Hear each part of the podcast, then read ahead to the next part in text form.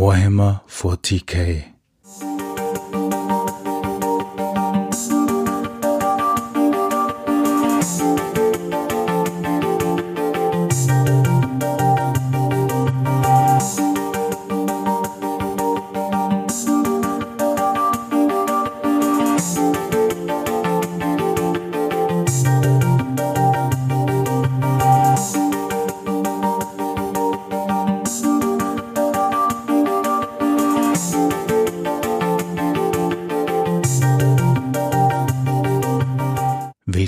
Zur heutigen Episode des Drachentöter Podcasts.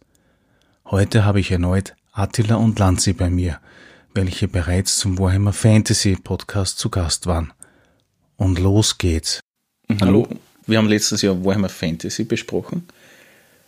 Wie differiert das jetzt zu 40k, beziehungsweise für was steht 40k? Warhammer 40k, also 40k, äh, steht im Prinzip für Warhammer 40.000. Da geht es darum, weil sich die Geschichte von Warhammer 40.000 im 41. Jahrtausend abspielt. Im 41. Millennium. Ähm, wobei man dazu sagen muss, dass äh, eigentlich nie ganz genau klar gemacht wird, äh, wann da die Zeitrechnung anfängt. Also das ist jetzt, glaube ich, nicht irgendwie so ab unserer Zeitrechnung gerechnet, sondern sogar noch viel weiter in Wirklichkeit. Aber wie gesagt, es ist halt das 41. Jahrtausend und äh, es ist letztlich gegenüber von Warhammer Fantasy zwar auch sehr stark eigentlich Fantasy-Aspekte, aber es ist halt eindeutig Science Fiction und zwar eigentlich eine Form von Endzeit-Science Fiction. Also Dinge, die bereits äh, entdeckt wurden, können nicht mehr nachgebaut werden. Äh, vieles wurde vergessen. Das bedeutet also, man spricht eigentlich immer sehr stark oder in, in dieser Geschichte von Warhammer 40k von einem äh, goldenen Zeitalter der Menschheit und dieses goldene Zeitalter der Menschheit ist in Wirklichkeit vorbei und ist ersetzt worden, also Fortschritt und, und Erfindungen ist eigentlich äh, ersetzt worden durch Aberglaube und blinden Nachbau und blinden Gehorsam, der sehr stark religiös basiert ist in Wirklichkeit. Da geht es darum, dass äh, also das Zentrum sozusagen dieser, dieser Spielewelt ist in Wirklichkeit das Imperium. Das Imperium, was sozusagen in Warhammer Fantasy eigentlich nur ein, ein, ein Königreich ist von einigen, äh, ist im Warhammer 40k äh, sozusagen das menschliche Königreich oder das menschliche Machtzentrum. Und ähm, es gibt hier einen Gott-Imperator. Das bedeutet, dass äh, ein, der Imperator, der wird eigentlich auch nie benannt, der, glaube ich, schon seit 6000 vor Christus existiert, also unsterblich ist und letztlich die Geschicke der Menschheit gelenkt hat, irgendwann einmal dann äh, die Space Marines als äh, Überkriege erschaffen hat und dann die Menschheit, die sich über die Sterne ausgebreitet hat, eben im goldenen Zeitalter sozusagen vereinigt. Und dann, und da setzt die meisten, meistens eigentlich die Geschichten, also gerade im, im klassischen Warhammer 40k eigentlich an, dann im sogenannten großen Bruderkrieg von einem seiner, seiner Söhne, das sind so die sogenannten Primarchen, also immer die, die äh, jeweiligen Gründer der verschiedenen Space Marine Legionen von, vom Horus, darum heißt er die Horus Heresy, der wurde verraten und so tödlich äh, verletzt, dass er im Prinzip nicht mehr separat leben kann und wurde dann in den sogenannten goldenen Thron gesetzt. Eine lebenserhaltende Maßnahme und regiert seither, also den 10.000 Jahre, das Ganze ist eben im 31. Millennium passiert, ähm, regiert seither in Wirklichkeit als, als vergötterter Avatar, der auch keinen wirklichen Einfluss mehr hat. Das Einzige, was ist, ist, dass er eben noch nicht ganz tot ist. Also sein Körper wird von dieser arkanen Maschinerie, die langsam ausfällt, wird am Leben erhalten und äh, sein Geist äh, wird projiziert quasi eine, eine Art äh, psionischen Leuchtturm, das Astronomikon. Das Astronomikon ist deswegen notwendig, weil sonst die, die Reisen durch den Weltraum nicht möglich wären, weil sie die sogenannten Navigatoren, das ist sehr stark von Dune übernommen. Schwieriger werden. Bitte? Schwieriger werden. Schwieriger werden, ja, also fast nicht möglich sind. Ähm, sonst sozusagen nicht navigieren könnten. Das hat damit zu tun, was auch noch ein wesentlicher Aspekt ist, quasi äh, während im Warhammer Fantasy also gibt es ja auch das Chaos und im Warhammer 40.000 ist das das Empyreum oder Immaterium, äh, das ist eine Art Parallelrealität, die letztlich von den Emotionen der Menschen oder von allen denkenden Wesen gespeist wird äh, und dort kommt quasi das Chaos her, also im Prinzip Dämonen, dort kommen im Prinzip sämtliche Zauberkräfte, wenn man so will, in dem System oder in der Welt her, was im Prinzip nur erweiterte Psionik ist. Und quasi Schiffe können mit einem entsprechenden Antrieb, mit einem Warp-Antrieb, können sie quasi in dieses Immatrium eindringen, dort die Distanz zwischen Planeten verkürzen und dann wieder aus dem Immatrium heraustreten. Und äh, um dort eben navigieren zu können, braucht es eben quasi einen, einen Fixpunkt und das ist in dem Fall der, der Imperator.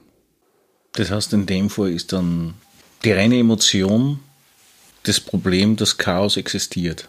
In Wirklichkeit schon. Ähm, es gibt zumindest im Hintergrund her, ähm, sagt man immer, dass, dass äh, sich die ersten Götter mehr oder weniger mit dem also es gibt auch dort vier Chaosgötter, nämlich genau die vier Chaosgötter, die es beim Warhammer Fantasy auch gibt, also den Gott des Zorns oder der Raserei der Wut, des Krieges, das ist der Korn, ein Gott des Wandels, das ist der Zinsch, Gott der Pestilenz, also quasi des, des, Todes und des Lebens, das ist der Nörgel und dann ein Gott des Exzesses und der Perversion, das ist der Slanisch. Und es, ich glaube, der, der Nörgel oder der Korn wird so angenommen, der hat sich quasi zum Mittelalter, also zu unserem Mittelalter erhoben.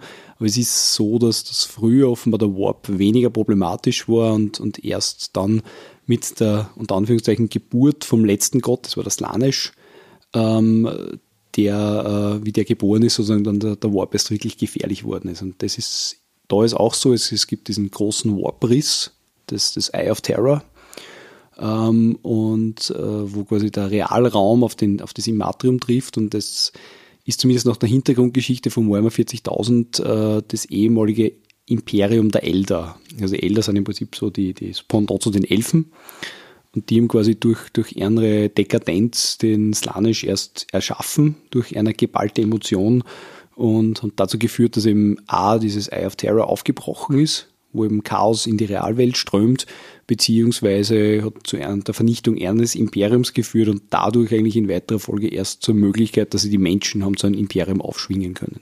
Im Prinzip geht es um die gesamte Milchstraße, die auch in verschiedene Sektoren oder Segmente unterteilt ist und im Prinzip spielt es in der ganzen Milchstraße äh, das Ganze ab. Also während man bei vergleichbare Systeme oder wenn man zum Beispiel Warhammer Fantasy hernimmt, da hat man halt einen Planeten mit letztlich zwei Kontinenten und halt äh, Jahrhunderte oder Jahrzehnte. Das Ganze ist bei Warhammer 40.000 wirklich gesteigert. Wir, wir reden da von, von Millennium, von Jahrhunderten. Es sind auch die, die gerade die Space Marines ähm, erreichen irrsinnige Altersspannen, die dann stellenweise so auch 1000 Jahre alt werden und so weiter.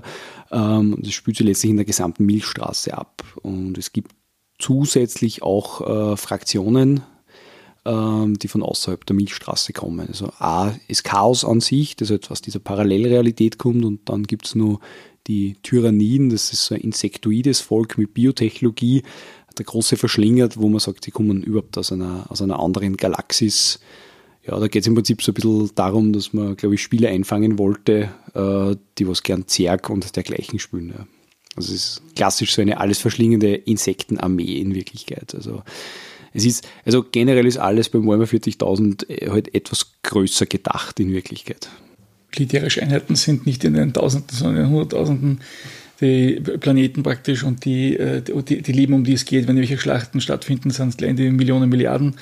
Und da ist alles in einem, einfach einen anderen großen, größeren Maßstab eigentlich gedacht. Wobei grundsätzlich äh, die, die Kurzbeschreibung, die ich von dem Warhammer 40k und was ich immer gern gebe, ist im Prinzip im Mittelalter mit Raumschiffen, rein von dem, von, von dem Mindset der Leute, die dort hauptsächlich leben, äh, die Furcht vor Fremden, vor Unbekannten, äh, die Übermacht der Kirche, das hat alles sehr, sehr starke Anleihen rein ideolo also von, von der gesellschaftlichen Struktur unserer eigenen mittelalterlichen Welt, nur halt einfach auf den Weltraum übertragen. Also da ist witzigerweise einfach viel mehr von eigentlich uns, von der Lebensart her, von unserem eigenen Mittelalter drinnen, als in eigentlichen Warhammer Fantasy. Weil Warhammer Fantasy ist ein bisschen doch anders. Da ist mehr wirklich ein Übertrag des, unseres Mittelalters auf, die, auf den Weltraum mit eben all den fantastischen zusätzlichen Rassen und dergleichen und allem drum und dran, von der Mentalität und von vielen Dingen, ja. Es ist eigentlich, wenn man beim Warhammer Fantasy sagt, das ist äh, eine Welt, die vom Mittelalter zur Renaissancezeit, also zur Aufklärung übertritt, muss man eigentlich beim äh, Warhammer 40k sagen. Es ist äh, eine Welt, wo eindeutig das klassische Altertum mit Hochzivilisationen geendet hat und jetzt das finstere Mittelalter herrscht und das halt einfach über, über zehntausende Jahre auch wirklich entlang gezogen wird. Also jetzt dieser Status quo auch von der Technologie, der ist einzementiert, absichtlich auch und äh, jedwede Form der Innovation oder Neuerung äh, wird als problematisch betrachtet. Und es, herrschen eben sehr stark Aberglaube und, und Vorurteile. Äh, es gibt eben auf der einen Seite gibt es eben diese, was da sehr starker Aspekt ist, diesen religiösen Aspekt, also der, der Gottimperator, der, der wirklich auch mit der Ecclesiarchy, äh, so eine Kirche dahinter hat, die halt mit Inquisition und allem drum und dran arbeitet. Und auf der anderen Seite, äh, das habe ich in der letzten Folge schon gesagt, eben diese, diese drei äh, Bedrohungen, also von innen, von außen und äh, von anderswo. Anderswo ist im Prinzip der Warp. Ähm, von außen, das sind die Außerirdischen, also der Xenos, wie es dort heißt. Und, und äh, dann gibt es halt nur den, den Bedrohung von innen, das ist jetzt weniger sogar Verräter, sondern sehr stark eigentlich auch Mutanten, also Leute, die jetzt in irgendeiner Art und Weise mit dem Chaos in Verbindung kommen sind, was eben dann in einer körperlichen Veränderung sozusagen äußert. Und Kultistenmutanten. Ja. Kultistenmutanten, was auch sehr, sehr spannend ist, ist das, dass äh, eigentlich, äh, also im Warhammer-System, das, das Ganze, also Warhammer 40.000 ist das Ganze eben sehr stark auch übertreibt ja, und fast, fast dadurch fast parodiert auch sozusagen die, die, die menschliche Form, also zumindest beim Imperium, als halt die Form angesehen wird, die sozusagen vom Imperator gewünscht ist. Es gibt dann nur die, die Meta-Humans, also den, den, die Astartes, das sind halt die, die, die Krieger, äh, die Space Marines, die jetzt aber eigentlich nicht mehr recht viel mit Menschen zu tun haben, also rein von. von Jetzt modifizierte Menschen. Äh, ja, so sehr stark, dass man schon als eigene Spezies sehen kann. Aber es gibt zum Beispiel auch Up-Humans, also jetzt äh, tolerierte Mutanten gewissermaßen, die zum Beispiel eben dann sind, ja, äh, also Halblinge gibt es auch. Die Redlings. Die Redlings, genau. Redlings Ogrins. genau.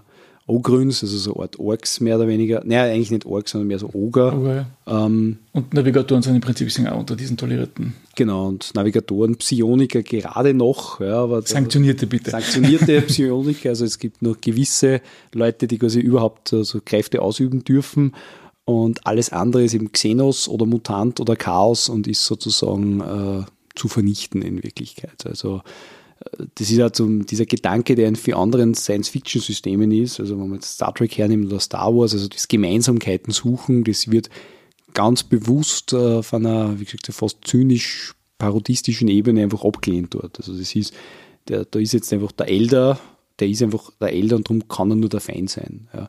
Wobei man auch sagen muss, dass die meisten Spezies äh, im Warhammer-Universum einfach äh, so ausgestaltet sind, dass sie nicht viel miteinander zu tun haben. Also die, die Elder würden sich nicht mit den Menschen abgeben, die Orks, die es dort ebenfalls gibt, die wollen sowieso nur Krieg führen, die, die, die Tau, das sind also das, die letzte, das letzt eingeführte Volk eigentlich, ähm, die hätten nur eher mehr fast diesen Föderationsansatz als Star Wars, äh, Star Trek, Verzeihung, man möge mich jetzt nicht steinigen.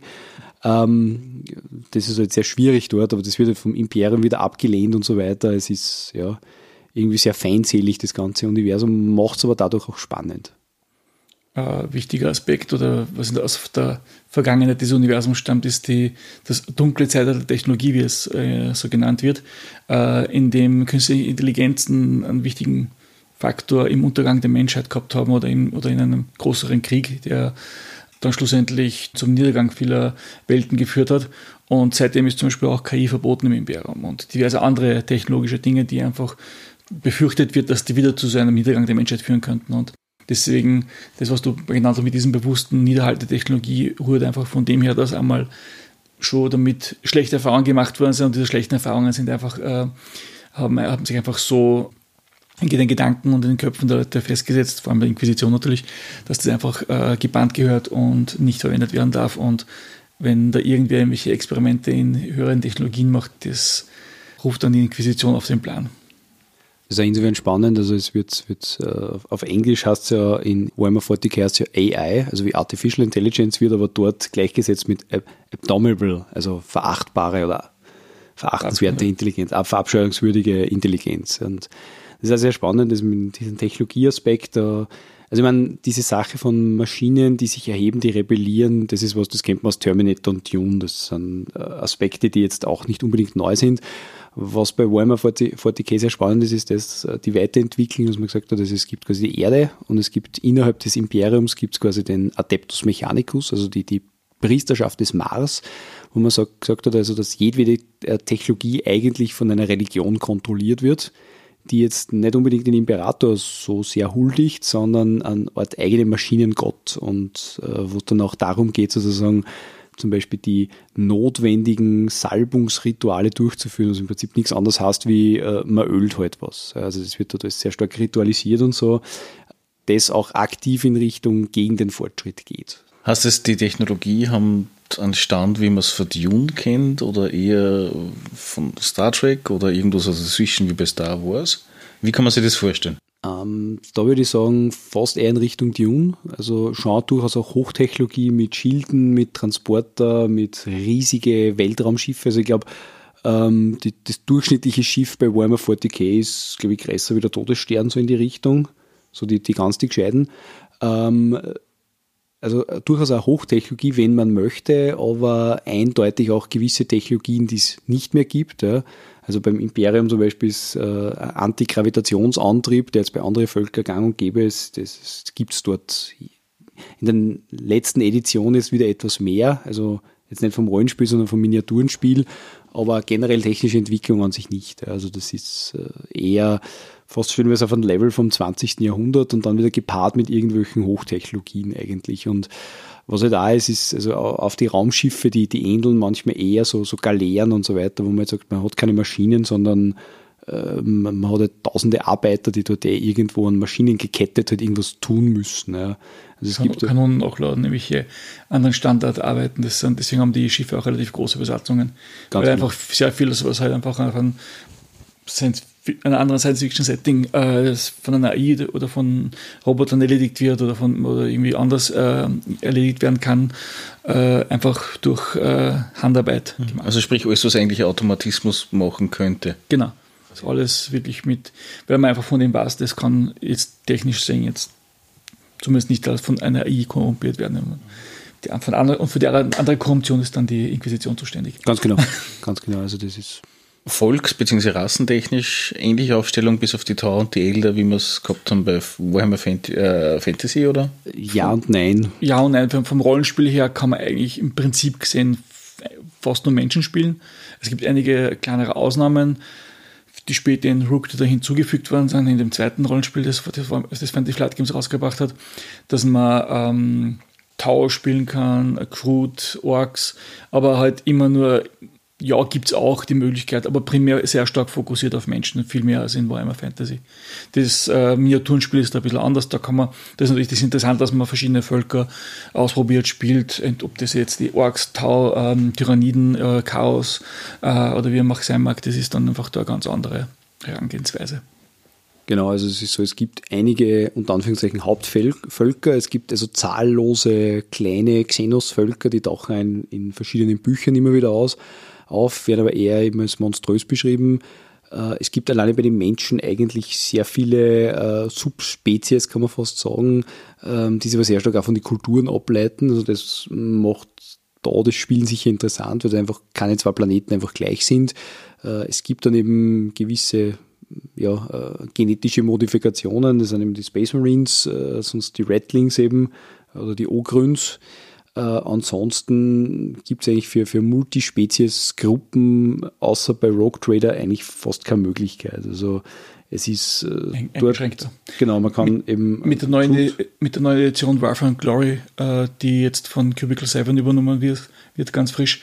Äh, da ist es ein bisschen lockerer gehalten. Also da gibt es auf jeden Fall mal von vornherein die Möglichkeit, älter zu spielen, was bis jetzt nicht die Möglichkeit gegeben hat. Äh, oder also eigentlich überhaupt nicht die Möglichkeit gegeben hat. Und da habe ich das Gefühl, dass man das versucht, ein bisschen eher wieder in Richtung äh, ein bisschen lockerer zu sein, wobei zum Beispiel da sind noch keine Orks drin. Also das ist, es ist, es verschiebt sich in eine andere Richtung. Hast das aber auch gleichzeitig, dass das, also beim, Vorhin, äh, beim Warhammer Fantasy haben wir gesagt gehabt, es ist eigentlich eher egal, was ich spiele, ich kann eigentlich alles mit allem ein bisschen so kombinieren, mehr oder weniger. Ist es da vielleicht genau das Thema, dass man das als nicht machen kann, die Tower mit den Menschen oder in Das äh, hängt jetzt von, von, von, von ab, wo man, welchen Setting man spielt. Also es gibt jetzt bei im 40k-Universum gibt es jetzt die Linie, die die Fantasy Flight Games gemacht hat, die jetzt leider out of print ist. Da hat es fünf äh, Foki gegeben, äh, auf, die, auf die sich die einzelnen Rollenspielsysteme konzentriert haben. Das erste war ähm, Dark Heresy. Das hat sich konzentriert auf die Inquisition, die Adepten, die für die Inquisition arbeiten und ähm, es war mehr so ein bisschen so Agenten und, und, und, und Geheimdienstarbeit sozusagen, die geleistet worden ist. Es war letztlich eine Form von Shadowrun, eigentlich. Also wenn man, wenn man Shadowrun ja, weiterentwickelt zu einem gewissen Grad. Ja. Also dann das zweite, was rausgekommen ist, war Rooktrader, äh, das sich fokussiert hat auf Exploration, äh, Imperiumsbau, Raumschiffkampf. Äh, dann das dritte war dann das Deathwatch, was ein bisschen die Richtung, das was auch ein anderes Setting gehabt hat wie die anderen beiden. Auf dem anderen, sprichwörtlich auf der anderen äh, Seite des, des, des der Galaxie. Ähm, das hat wiederum mehr einfach das war schon fast weniger Rollenspiel als ein taktisches Rollenspiel. Da ist auch, das hat auch einige Mechanismen gehabt, die, die, die, die, die diese Zusammenhalt, die Kohäsion der Gruppe, für, für das wichtig war äh, und dieses, diese Squad-Fähigkeiten und das hat einfach wirklich mehr so einen sehr martialischen noch als eigentlich für Warhammer schon gewöhnlich war, äh, Fokus gehabt. Äh, dann hat es äh, Black Crusade gegeben, das war auch wieder in einen anderen Bereich ge, ähm, gelegt.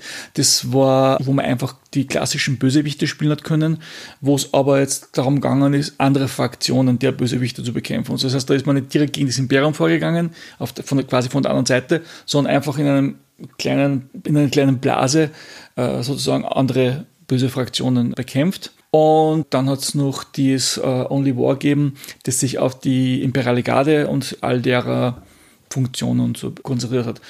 Da ist ja darum gegangen, einfach Leute, die halt ähnlich wie vielleicht bei Deathwatch eher so eine Low-Power-Gruppe haben, die einfach nicht die Übermenschen sind, wie vielleicht Space Marines sind, sondern äh, in dem Fall sogar sprichwörtlich Übermenschen sind, äh, sondern die einfach wirklich die eher so gesetzter waren, ein bisschen bodenständiger waren. Also die einfach ganz normalen imperialen Gardisten, an, an, an vielleicht an Vorgesetzten, an Korporalen und so in der Richtung und wo einfach der, der Krieg und der Konflikt halt natürlich auch eine sehr zentrale Rolle gehabt hat. Und jetzt hängt es natürlich an, in welchem Setting man das sieht. In einem, am freiesten war man beim Rücktürder-Setting.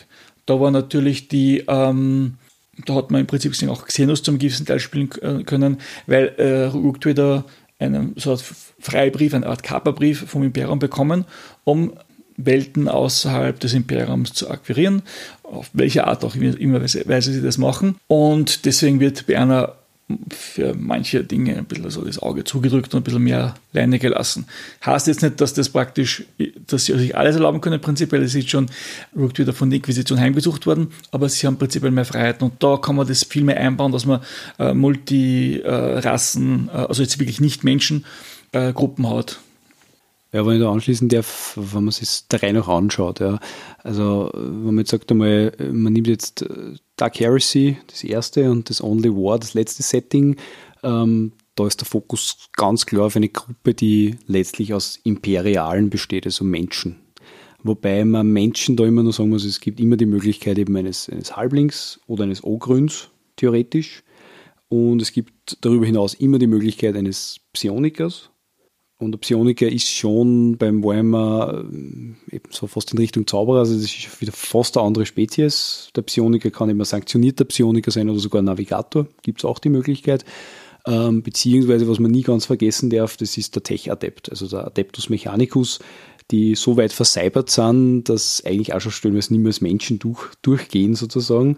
Da hat man das. Ähm, das stimmt, wenn ich wirklich sage, ich möchte Xenos spielen, dann glaube ich, bin ich bei Rogue Trader ganz gut daheim. Oder generell die breiteste Bandbreite an Menschencharakteren. Genau, weil da habe ich einerseits Navigatoren, Psioniker, ich habe einen Tech-Adepten, aber ich habe Regeln in Wirklichkeit, ich glaube, für einen, für einen Ork-Piraten gibt es, für einen äh, Dark Elder, Tau, ähm, Root, das ist Root. Eine, eine, eine, eine Vasallenspezies von die Tau, ähm, beziehungsweise also Crude Mercenary, also, also Dings halt ein, ein Söldner. Söldner, danke.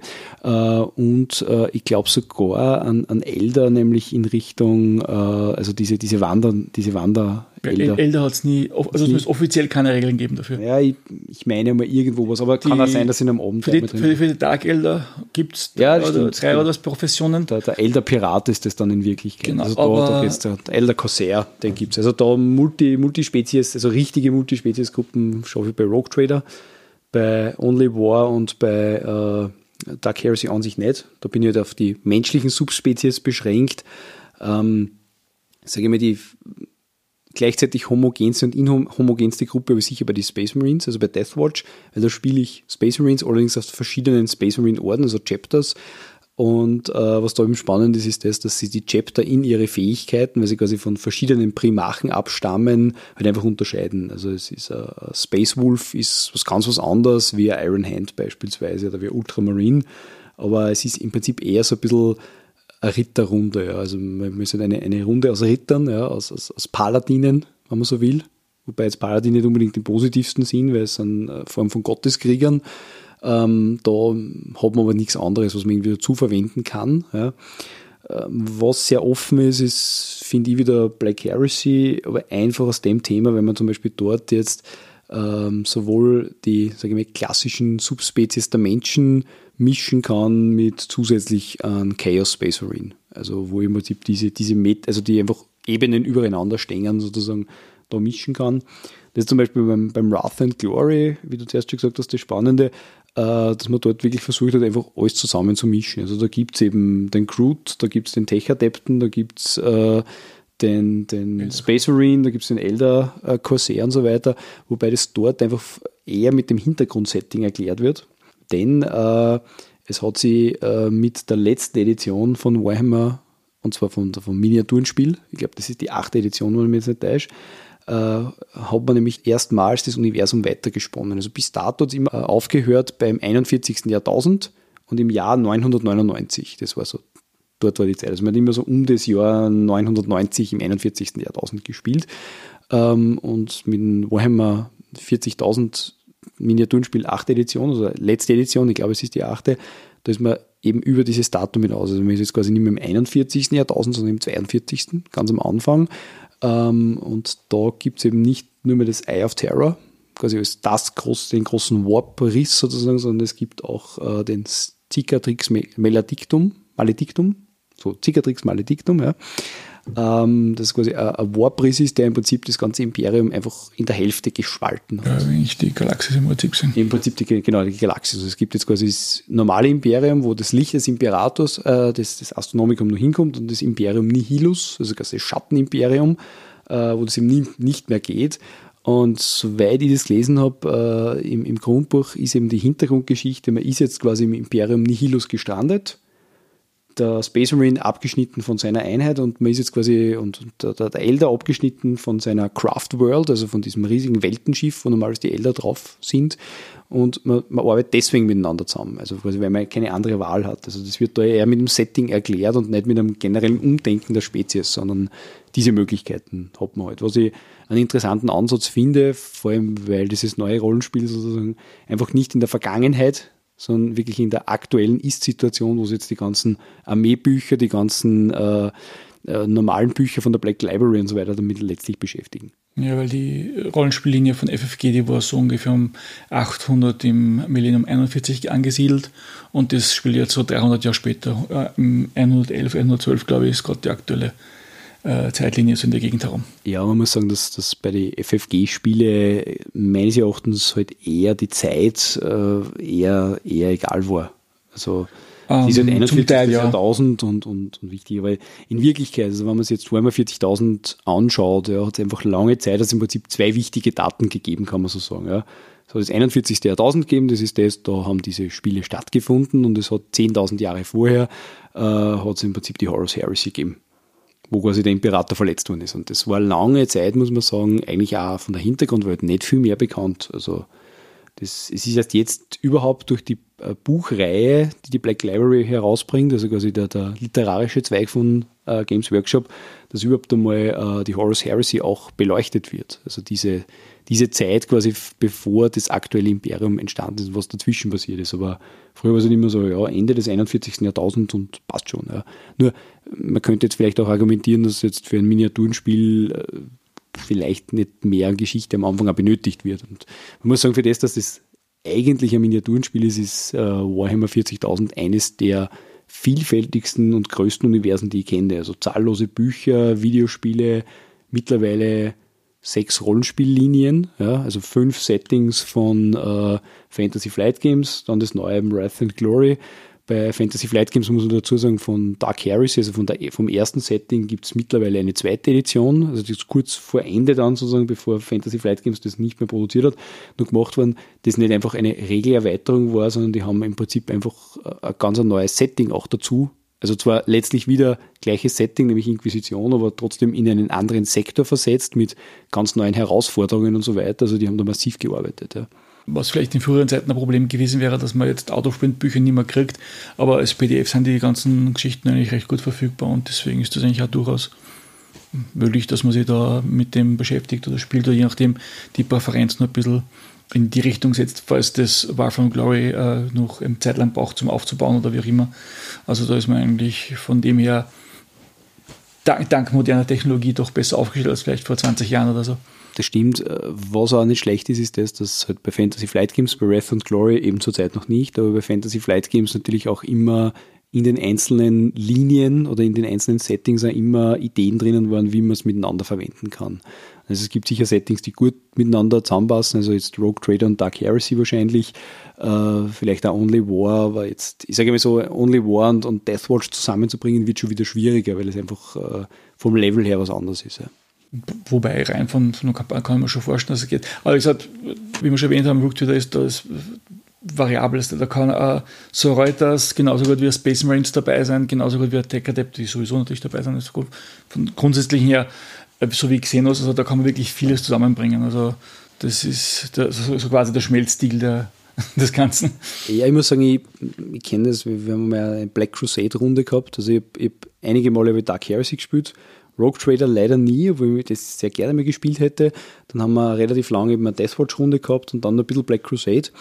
Und äh, ich muss sagen, also bei äh, Deathwatch haben wir eine Spielerin gehabt, die halt einfach auch einen weiblichen Charakter spielen wollte und die, die Space Marines sind ja an sich alle männlich. Ähm, die hat dann eben eine Sister of Battle, also eines Adeptus Sororitas gespielt. Das war manchmal schon, und die kommen jetzt, sage ich jetzt mal, die Space Marines noch am nächsten, aber das war auch manchmal so rein von, von die Werte her, dass man das richtig konvertiert, ein Problem. Äh, so richtig bemerkt habe es bei Black Crusade, wo eben, man, ich habe damals einen Heretic gespielt, also quasi einen bösen Tech-Adepten. Äh, und, und einer, oder besser gesagt, die Spielerin hat dort dann einen Chaos Space Marine gespielt. Ja. Und das so ganz passt hat es nicht für mich, muss ich ganz ehrlich sagen. Also ich, ich mache gerade jetzt was, was das Level betrifft, ja, also die, die Art und Weise, wie gespielt wird, ist für mich schon ein Unterschied, äh, Space Marine ja oder nein. Darum finde ich zum Beispiel, dass, dass die Space Marines jetzt quasi in einer normalen Gruppe integriert werden können, noch dazu mit, mit, mit Xenos bei Wrath and Glory, sage ich mir zumindest spannend, man muss sich das dann anschauen, wie es Nein, es ist, eh, es ist eh, äh, es gibt äh, verschiedene Tiers von Charakteren und die haben, kriegen, haben andere Möglichkeiten, maximale Würfel zu.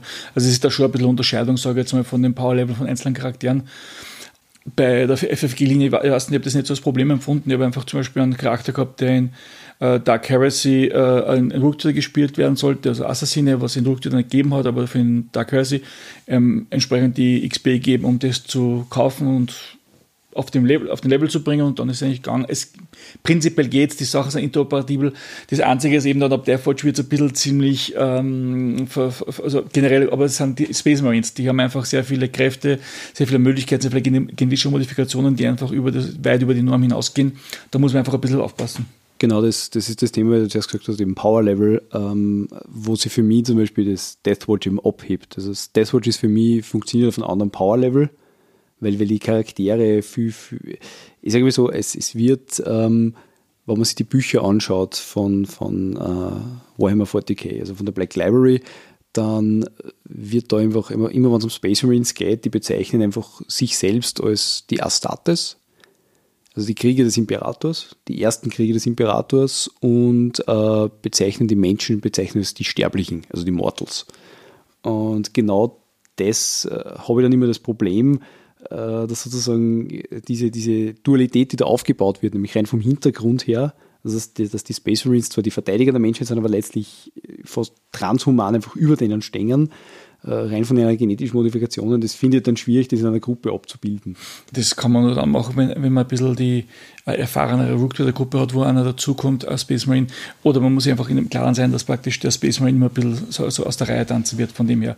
Aber wie gesagt, das ist ähm, ein Problem, was jede Gru Gruppe irgendwie individuell lösen kann oder halt einfach ignorieren kann, indem sie einfach nicht zulässt, dass ein Space Marine dabei sein soll. Aber grundsätzlich für die Space Marines, ja, es sind genetisch modifizierte Menschen und und und. Ist das dann nicht eher schon so, dass sie sich nicht eher machen, sondern eher schon wie Halbgötter sehen? Ja, definitiv. Also die meisten Space Marines, zumindest von einer, von einer Ordenshintergrundgeschichte, werden eben von den jeweiligen ähm, Planetenbevölkerungen eigentlich, also bis auf wenige Ausnahmen, eigentlich als Ort von Göttern gesehen. Mhm. Das heißt, die durchschnittlichen Menschenspieler sind Hausnummer auf 100 Prozent und die sind dann auf 200? vielleicht 150, also ja. ganz so tragisch würde ich ja. nicht sagen, wobei es unterschiedlich, ja. Nein, also, also ich, ich, kann nur die, die, die, bei, bei Dark Heresy fängt man halt so mit 500 Erfahrungspunkten so an. Und das ist halt sozusagen der Level, da kann man sich ein paar Fähigkeiten noch dazu kaufen. Das heißt, man fängt mit 0, dann ist dieser Bonus 500 XP. Und bei ähm, äh, Deathwatch sind die Charaktere auf einem Niveau, was ungefähr bei Dark Heresy ungefähr, glaube, 12.000 Erfahrungspunkten entspricht. Das heißt, das ist ungefähr der, der Niveauunterschied, der Power-Level-Unterschied zwischen den Charakteren. Das heißt, es entspricht einem sehr, sehr, sehr, sehr, sehr, sehr erfahrenen Charakter in Dark Heresy, dass der sich überhaupt einmal mit den Space Marines in einen Raum stellen kann und auf irgendwas machen kann und hoffen kann, dass er ungefähr auf dem gleichen Niveau ist wie, wie, wie solche Charaktere. Aber die gesamte Linie, die FFG ausgebracht hat, ist in sich regelkonform. Das heißt, das ist wurscht, wo ich mir meinen Charakter mache, ich kann mit den anderen Sie sind ein bisschen holprig in dem Sinne, dass manche, also vor allem bei den späteren, bei Deathwatch vor allem auch einige Werte von Waffen modifiziert sind. Man muss ein bisschen aufpassen und Arbeit investieren, aber grundsätzlich, also zumindest Dark Heresy, Rogue Trader und Only War, die drei kann man auf jeden Fall mal schön zusammenbinden ohne gröbere Probleme. Man muss vielleicht die Charaktere anpassen von XP-Werten her und das war es dann im Wesentlichen. Ähm, Black Crusade, Black Crusade scheitert daran, weil es grausliche Heretiker sind. Genau. Und, äh, und ähm, ja, und bei Deathwatch, das haben wir ja schon besprochen. Also da muss man halt einfach das wirklich, in, in eine ein bisschen erfahrenere Rückträgergruppe kann man das schon machen, dass man den ein, einbringt. Bei einer Sosora, da ist das leichter möglich, weil die Technik, eigentlich keine genetische Modifikation haben.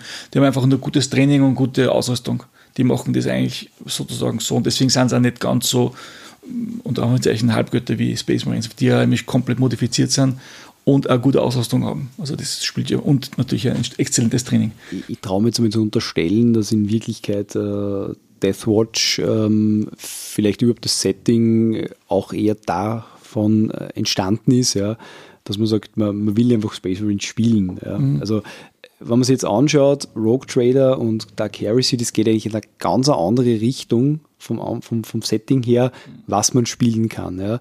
Ähm, ich sage jetzt einmal so, meines Erachtens könnte man zumindest vorstellen, aber das ist eine reine Spekulation, man hat diese Settings herausgebracht, der, der Popular Demand war dann in Richtung Space Marines, Black Crusade ist, ist die Verkehrung sozusagen der Imperialen die logische Konsequenz daraus und uh, Only War sozusagen wieder das gleiche von ähnlichem Power Level, aber halt uh, mehr interoperabel für Rogue Trader und für Dark Heresy.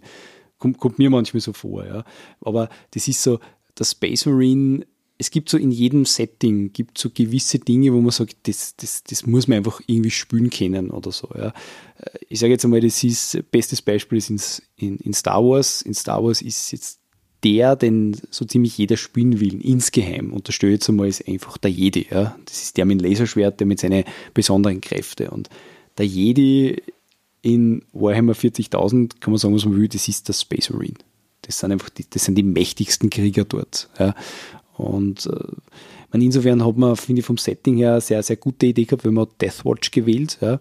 Deathwatch ist jetzt nicht nur der Setting-Name, sondern es äh, ist ein Hintergrund im Warhammer 40.000 Universum, wo man nämlich sehr elegant ein Problem umgangen hat, weil das Problem ist das, dass ja, wenn ich Space Marine spiele, ich ja die grundsätzlich von gleichen Orden spielen würde. Das heißt fünf Ultramarines, fünf Iron Hands, fünf äh, Space Wolves und so.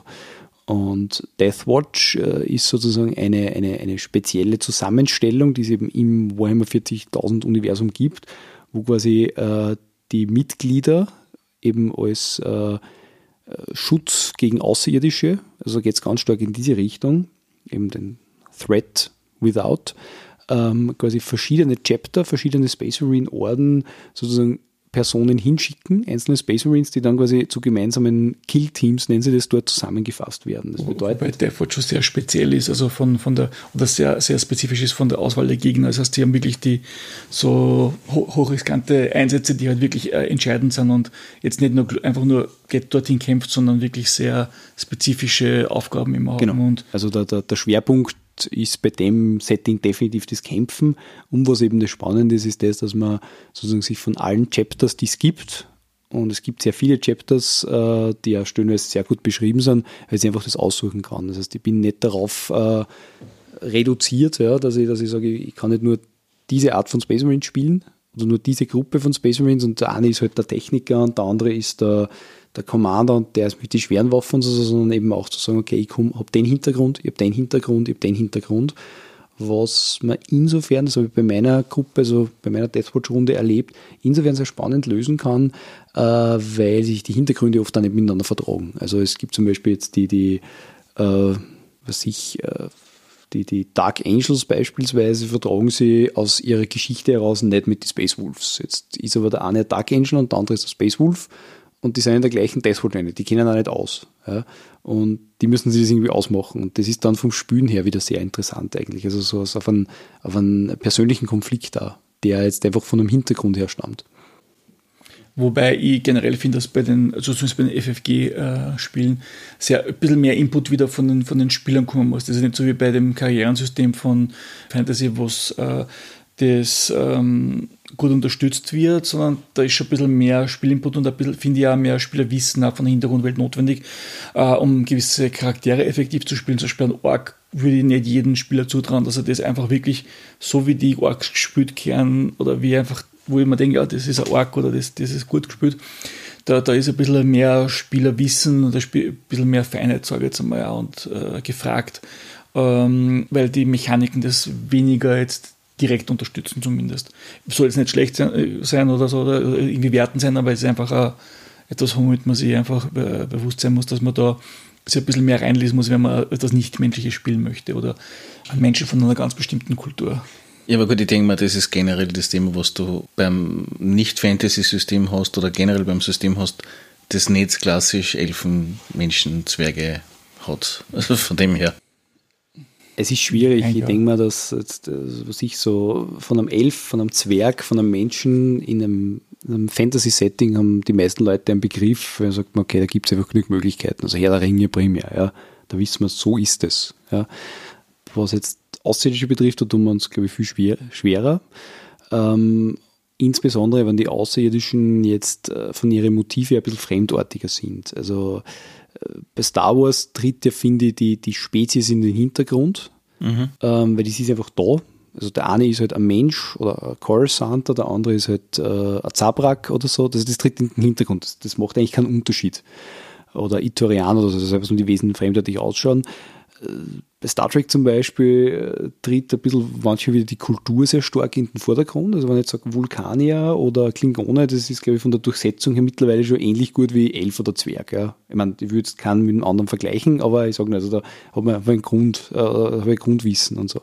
Und das ist bei Warhammer 40k manchmal, glaube ich, das Schwierige, dass einfach da die, die Spezies bewusst auch anders sind, beziehungsweise auch fremdartig sind. Also der, der, der typische Ork in einem Warhammer 40k, das ist nicht unbedingt der typische Fantasy Fantasy-Org. Es mag am Anfang so ausschauen, aber das ist wesentlich mehr dahinter.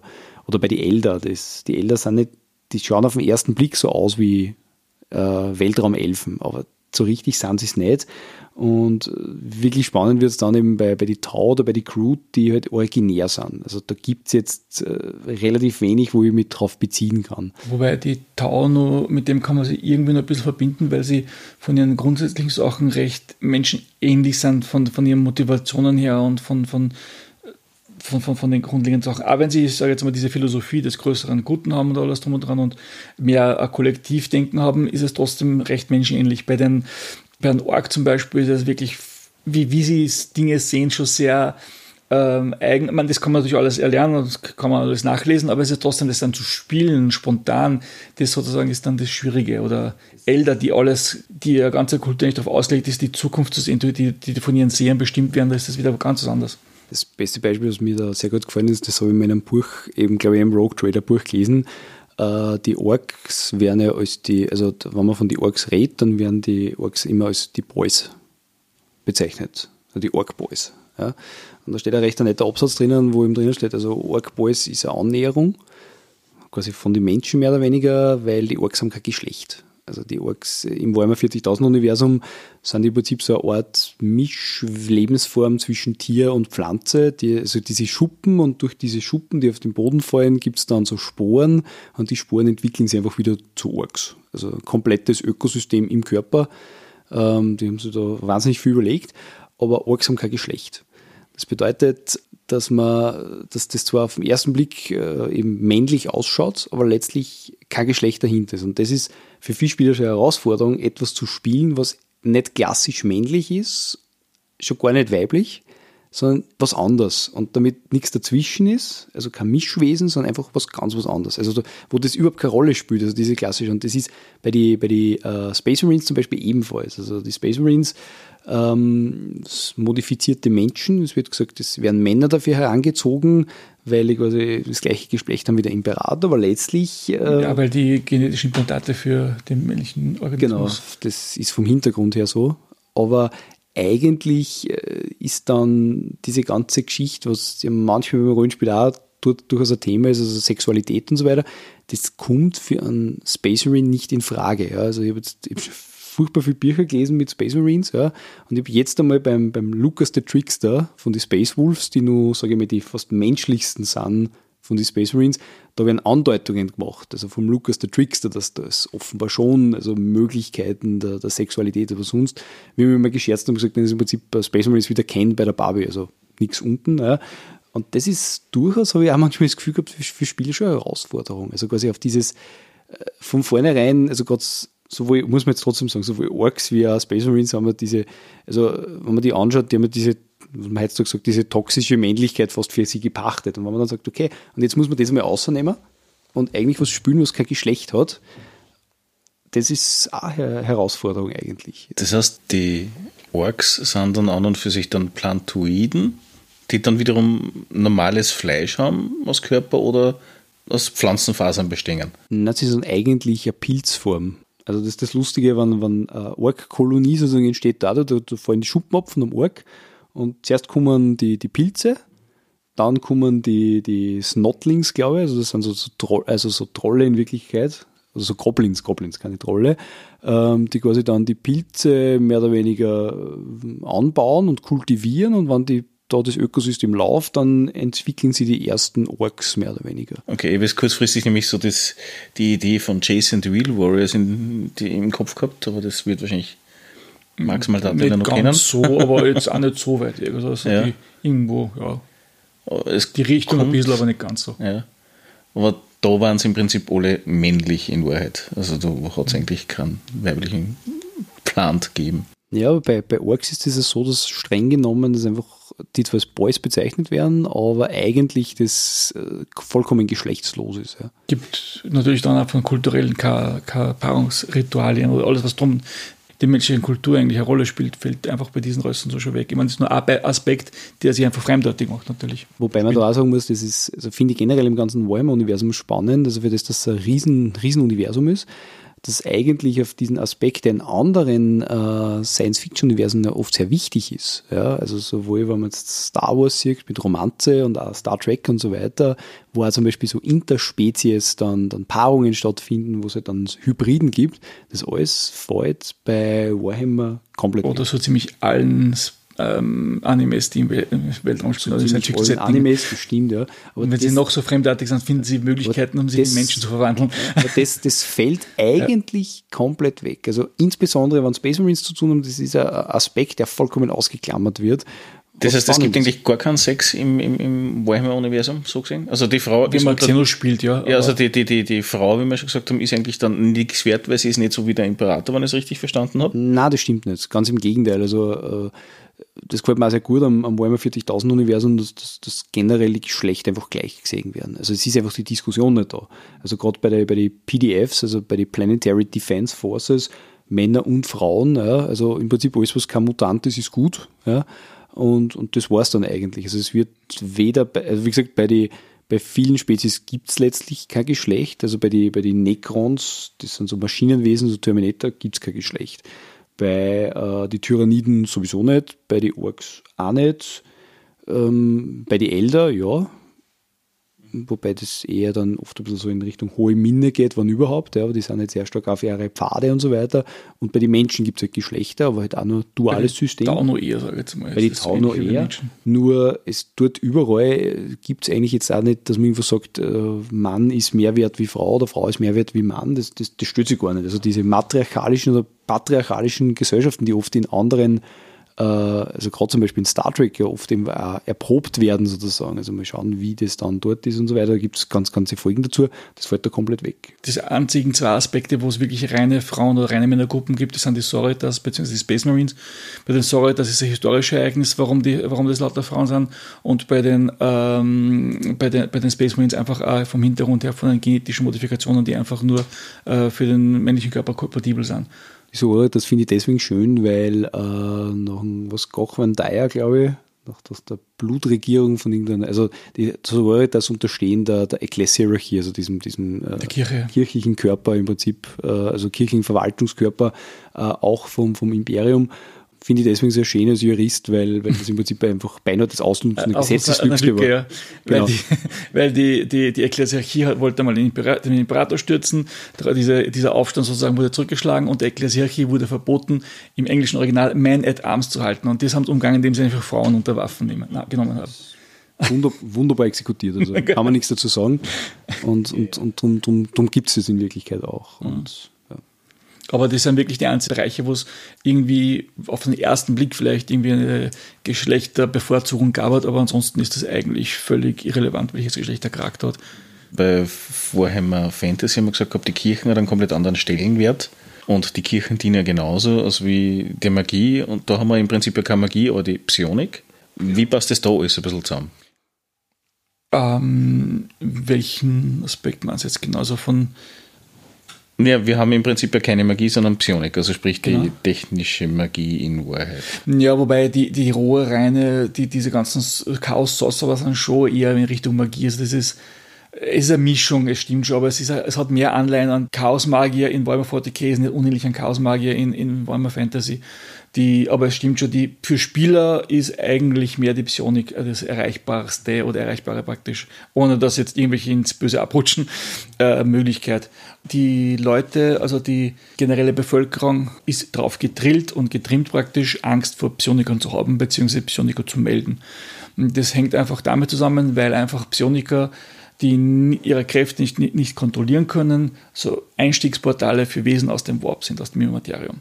Daher eigentlich wirklich eine reelle Gefahr sein. Das ist zwar ein bisschen so faschistisches Denunziantentum, was hier ein bisschen sozusagen durchscheint, aber in der Logik der Welt hat es durchaus einen sehr relevanten Grund, weil durch äh, solche unsanktionierten Psioniker, äh, die einfach Einfallstore für Dämonen sind, eine sehr große reale Gefahr für die Welt ist, da wo ganze Welten schon gefallen sind deswegen. Man sagt im Prinzip, jeder Mensch also hat ein, ein, ein Echo im Warp, also seine, seine Seele in Wirklichkeit und das ist wie eine Kerze.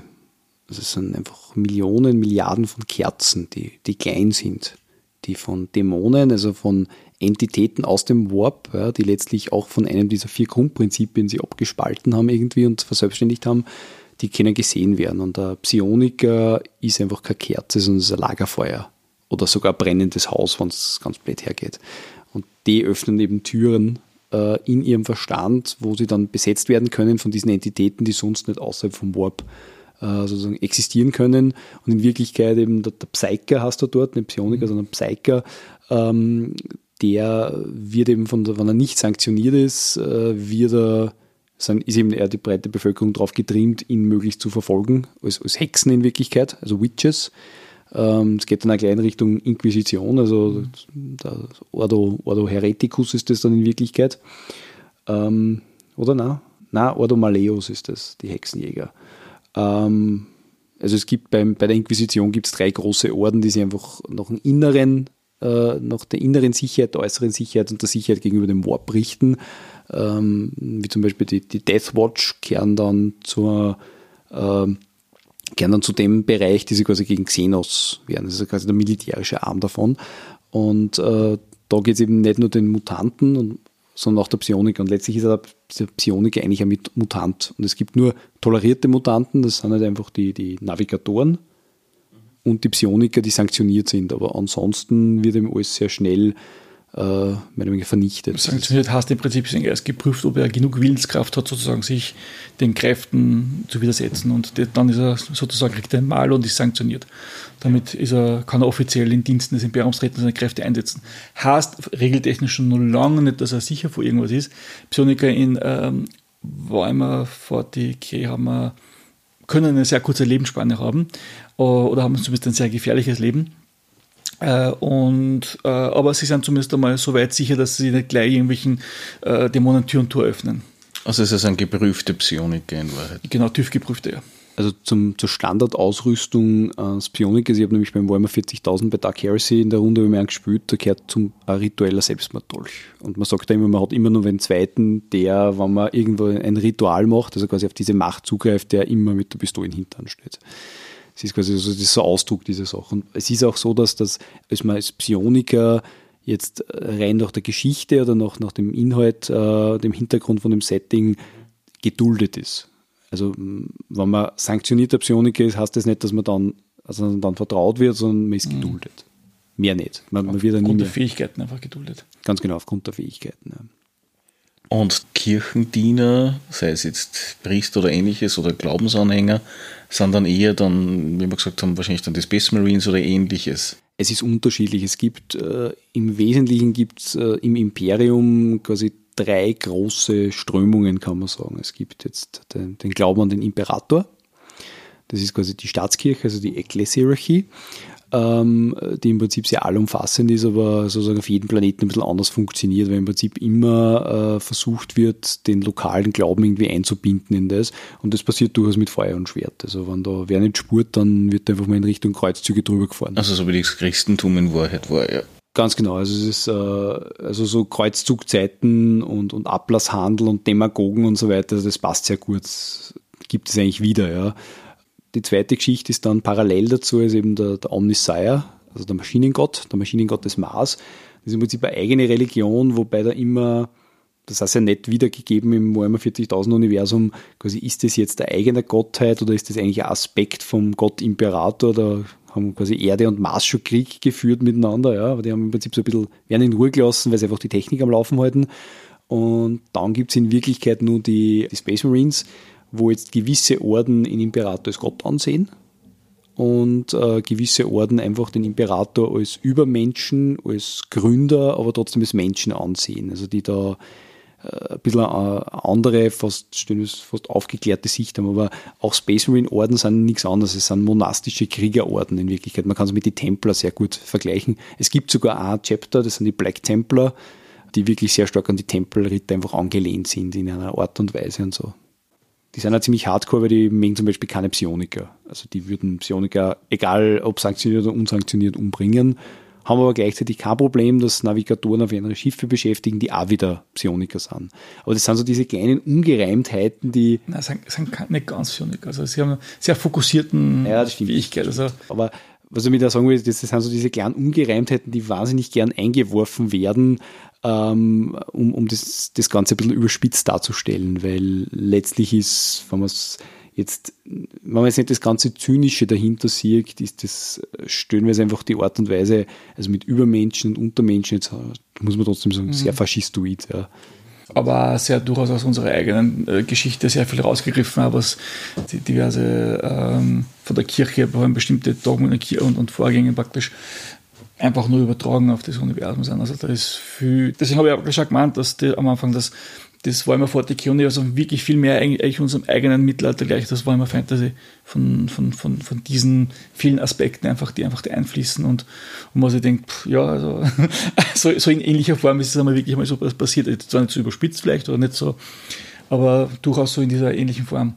Und es gibt halt einfach diese zwei Gruppierungen, die einfach wie du gesagt hast, toleriert werden. Also das sind die Navigatoren und die, die ähm, Psioniker, die halt einfach die, oder die Astropathen, die einfach Nachrichten senden können.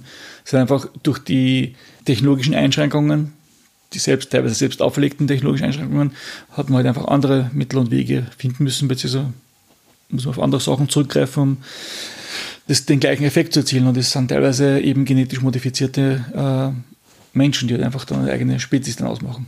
Wobei man auch dazu sagen muss, also meines Erachtens, äh, bei allem dem, was wir jetzt gesagt haben, man sollte, glaube ich, trotzdem bewusster ins Warhammer 40.000 Universum nicht zu viel hineininterpretieren. Das stimmt. Ähm, man muss nämlich auch anschauen, wo das Ganze herkommen ist. Ja. Letztlich Warhammer 40.000 oder ganz am Anfang, also äh, Rogue Trader, haben eben die ersten äh, Editionen auch geheißen, oder Warhammer 40.000 Rogue Trader, glaube ich, oder so. Ähm, die erste, ja. Die erste, ja, danke. Ähm, und es ist letztlich ist ein Miniaturenspiel. Miniaturenspiele haben sie entwickelt aus diesen klassischen Armee-Aufstellungsminiaturenspielen, also wo man, keine Ahnung, die Schlacht von Gettysburg, die Schlacht von Waterloo nachgespielt hat. Das Ganze hat man einfach irgendwann einmal mit, mit Fantasieinhalten, sei es jetzt Fantasy oder Science Fiction, einfach angereichert.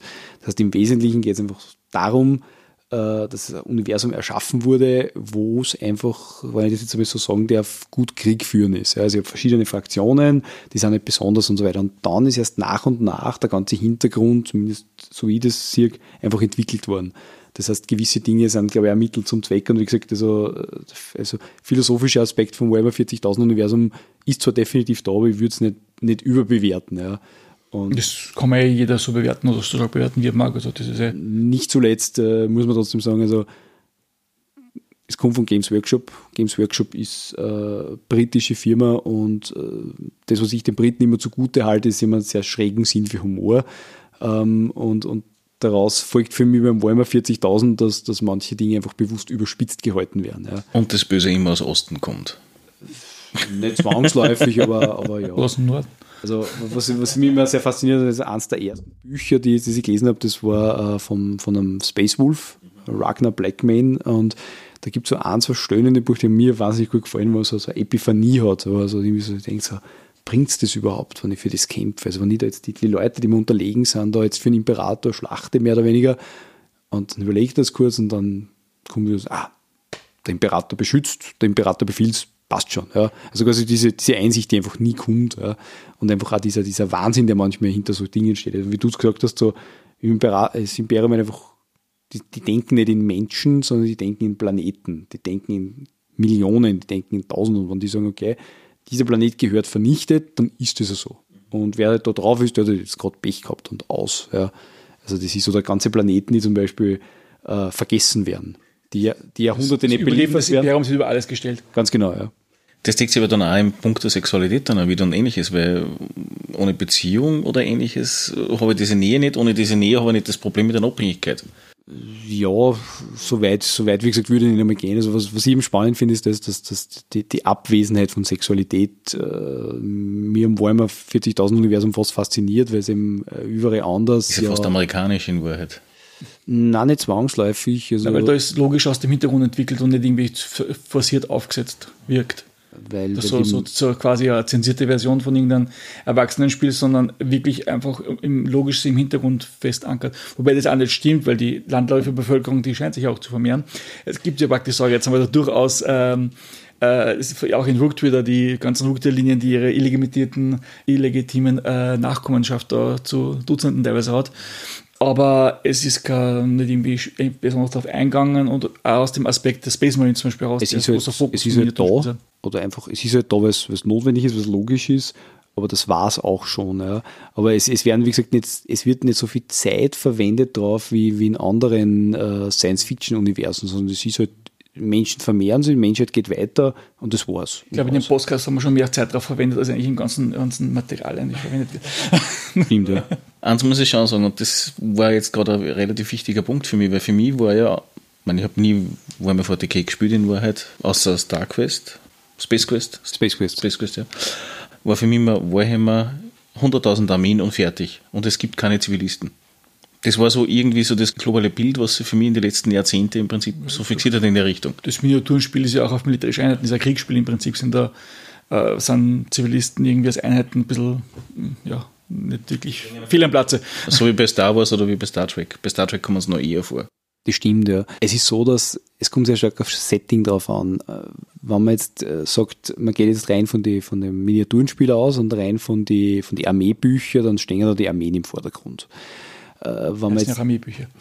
Danke, ja, das, da hast du vollkommen recht. Es wird mir einiges klar. Ja. ähm, wenn man zum Beispiel die Bücher sich anschaut, da geht es sehr stark um, um also gerade wenn, wenn Space Marines sind und sehr viele Bücher handeln einfach von Space Marines, geht es um klassische Heldenreisen. Also es ist äh, schon fast klassisch irgendwelche Ritter manchmal. Ja. Zwar auch nicht schwarz und weiß, sondern sehr viel grau, aber trotzdem.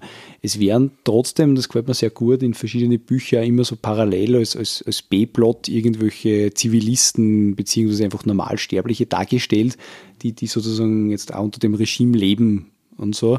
Das finde ich sehr spannend. Das einzige Mal, wo mir wirklich das aufgefallen ist, wo es sehr stark auch um Beziehung geht und, und, und Entwicklung von Menschen und so weiter und auch Gesellschaften darzustellen, waren eigentlich jene Bücher, die sich mit der Inquisition beschäftigt haben, weil die fast jetzt, sage ich mal so, eben dieses Geheimdienstmäßige, also fast dieses Shadowrun-artige verkörpern, die eben also äh, zwar letztlich offiziell sanktioniert, aber nicht auf jedem Planeten offiziell im Einsatz oder verdeckt einfach ermitteln und so weiter, dass man so fast in, ein bisschen in Richtung Cyberpunk bringt. Ja, das ist jetzt, kommt halt auf, das Ort, auf die Art vom Setting drauf an. Also äh, während halt jetzt eben Dark Heresy, glaube ich, da sehr äh, eben mehr in Richtung Cyberpunk geht und, und eben sage ich mal, Rogue Trader wahrscheinlich fast in Richtung klassisches Entdecken und ein bisschen Space Piraten mehr oder weniger. Mhm ist das, glaube ich, gar kein Aspekt in Wirklichkeit bei, bei Deathwatch. Äh, bei Black Crusade ist, glaube ich, zu einem gewissen Grad der Selbstzweck, wenn man letztlich die imperiale Ordnung ablehnt. Das, steht ja im Setting drinnen. Also das ist, heißt jetzt nicht unbedingt, du musst jetzt chaostreu sein,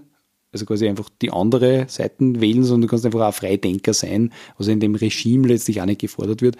Äh, während ich so das Gefühl habe, ich habe es zwar nie gespielt, muss man ganz ehrlich sagen, dass halt Only War halt eher so ein bisschen die, die Frontschweine in Wirklichkeit sind. Also wo man halt auch letztlich äh, Krieg spielt, sozusagen. Ja. Nicht unähnlich von Deathwatch im Prinzip. Nicht unähnlich von Deathwatch, halt auf einem anderen Power-Level. Mhm. Du hast gesagt, das gefällt mir sehr gut. Ähm, ja, aber zum Beispiel gerade jetzt bei Deathwatch, ähm, da ist halt in Wirklichkeit, so wie es auch ich erlebt habe und so wie auch Setting das ist, das ist halt man unterhält sich kurz über die, die, die Differenzen, die man hat, der eine Orden mit dem anderen, das ist fast so, also wo man fast angehalten ist, fast theologische Diskussionen zu führen über die Göttlichkeit des Imperators oder nicht, ja, äh, und dann kämpft man halt wieder. Und dann tut man wieder kurz ein bisschen philosophieren und dann kämpfen wir wieder. Ja. Das ist jetzt bei, bei Dark Heresy was ganz was anderes. Ja, aber geht dann der Kampf in dem Fall auf Leben und Tod? Wann die Diskussionen sind? Nein, man kämpft immer gegen einen Feind, gegen Xenos. Nein, natürlich, man kann es halt duellieren und so weiter. Äh, das ist dann, also wie ich zuerst gesagt habe, Dark Angels und, und Space Wolves vertragen sich nicht. Da gibt es eben zwischen die beiden Primarchen gibt's da ein Problem. Die machen sich das immer quasi mit, mit Faustkampf aus. Als letztes nur steht da dann Kuna. Ja. Aber also das, das ist schon so, ja, also dass so man richtig sich so gegen die anderen stößt. Also das ist zum Beispiel wieder was Interessantes, äh, was es ja oft auch ein Vehikel ist, einen Plot voranzutreiben, eines der Verräter. Das ist jetzt bei Deathwatch eher wieder unwahrscheinlich. Also dass da jetzt einer der Verräter ist insgeheim, na eigentlich nicht. Ja, möglich, aber eigentlich nicht. Bei das ist bei Dark Heresy ein Grundstock und Grundeck von jedem Abenteuer, dass da irgendwo ein Verräter ist. Ja, aber nicht zwangsläufig in der eigenen Gruppe. Genau, aber nein, eben, nein, nein, aber irgendwo ist irgendeiner, der mit den Chaos paktiert oder dergleichen. Aber das ist einfach das Setting, das ist einfach dieser, genau, dieser Aspekt, das, das gehört da dazu. Bei Deathwatch ist das halt sehr viel, sehr viel geradliniger, da gibt es halt die, die, die Space Marines, die gehen wohin und äh, es ist, und. Es ist wirklich aus. mehr eine Mischung aus einem Rollenspiel und einem Miniaturenspiel. Es ist, genau. äh, es ist im Prinzip gesehen ein detaillierteres Miniaturenspiel, wo du äh, sehr genaue Regeln für den Kampf hast, wo du dich auf eine Space Marine Einheit konzentrierst, die zwar auch sehr gut ausgearbeitet sind, alles drum und dran, aber im Wesentlichen ist es hauptsächlich eins, wo du praktisch deine Missionen machst das, und das Rollenspiel einfach mehr durch die Interaktion der unterschiedlichen Chapters zusammenkommt und das, das in diesem Bereich bleiben, bleibt es hat, es ist vor allem auch die, die, die Spanne der Möglichkeiten nicht so groß. Im Prinzip man kann ein bisschen diplomatische Missionen spielen und sonst sehr stark Kampfmissionen. Und das stimmt schon, also das ist jetzt äh, ganz überzeichnet gesagt. Ähm, ich weiß nicht, ob, ob das wer noch kennt, das, das, diese UFO-Spiele, wo man so Squads gehabt hat und so, so und so viele Felder vorbewegen, das angreifen und so weiter. Das ist da auch fast so. Also mhm. Man hat eine Mission, man hat ein Missionsziel, man muss dorthin aus. Ja. Wenn, wenn man das als Gruppe will, ja, es ist ein super, sehr gut detailliertes taktisches Rollenspiel, aber es ist äh, eben genau das. Es wird, es ist eher es ist, Hack, es ist genau. Hack, Hack, and Slay. Also wann es bei Warhammer 40.000 bei den verschiedenen Rollenspiel-Settings was gibt, dann ist wahrscheinlich äh, Deathwatch der klassische Dungeon Crawl. Mehr noch als Only War. genau, klassische Hack and Slay. Also ich kann mich erinnern, wir haben mal die Aufgabe gekriegt, äh, Ja, da ist ein Planet, ähm, da ist ein Tyrannidenschwarm drauf, also Millionen Lebensformen, geht's dorthin, bringt's möglichst viel um und holt's was. Und ich meine, das ist eine Aufgabe, da weiß ich, da, da kann ich mit denen, ich kann mit Tyranniden nicht verhandeln, sondern gehe ich hin und, und schnetzelt einfach. Ja. Und das ist halt laufende, wie sagt man so immer so, die laufenden Erfahrungspunkte. Ja. Und, und genau das hat was fast Computerspielartiges. Ja. Warhammer 40k, Science Fiction, kein Thema, Schnetzelwaage. Ich gehe davon aus, dass in jedem Band genügend Waffen sind, in alle möglichen Variationen. Das auf jeden Fall. Dementsprechend da Fahrzeuge für Boden, Fahrzeuge für Luft, Fahrzeuge für Weltraum. Je nach Setting mehr, weniger, ja. Mhm. Wie geht's? Ich meine, Bodenkampf ist ja kein Thema. Äh, wie schaut es aus mit Flugkampf oder Weltraumkampf? Gibt's, Äh, ist da irgendwas oder nicht? Dark Heresy gibt es ähm, zu, äh, gibt's so Zusatzregeln, die den Fahrzeugkampf recht detailliert äh, ausarbeiten, wobei das auch mehr Zusatz ist. Das, Dark Heresy braucht man das nicht unbedingt. Das kann man eigentlich als Spielleiter des eher im erzählerischen Stil machen. Das muss gar nicht so detailliert sein. Bei Rook ist es so ganz so anders. Da hat man ziemlich detaillierte Raumkampfregeln, die man, je nachdem wie detailliert man es braucht, kann man auf mit Figuren darstellen, genau mit Bewegung und allem drum und dran, genau an Positionen, Schussfeldern, allem drum und dran. Und ähm, das braucht es aber natürlich auch, weil da hat man eben ein großes Sternenschiff unter seiner Kontrolle, das einfach, da muss, muss man das wissen. Das ist schwieriger, das sozusagen so abzuhandeln. Äh, ja. Man muss sich vielleicht vorstellen, wenn ich da kurz unterbrechen darf, Raumschiffe bei Warhammer 40.000, ich habe das zuerst schon mal angedeutet, was heißt das? Äh, wenn wir sagen Raumschiffe, dann haben wir wahrscheinlich im Auge äh, ja, Battlestar Galactica, die Galactica. Oder Millennium Falcon, sowas in die Richtung. Oder den Millennium Falcon, ja, mit, mit so zehn Leuten drauf oder so X-Wing oder Mhm. äh, bei Star Trek halt, ja, die Enterprise D, Galaxy-Klasse, sich oder Enterprise E ungefähr 400 Meter lang und so und so viel 100 Menschen Besatzung und so weiter.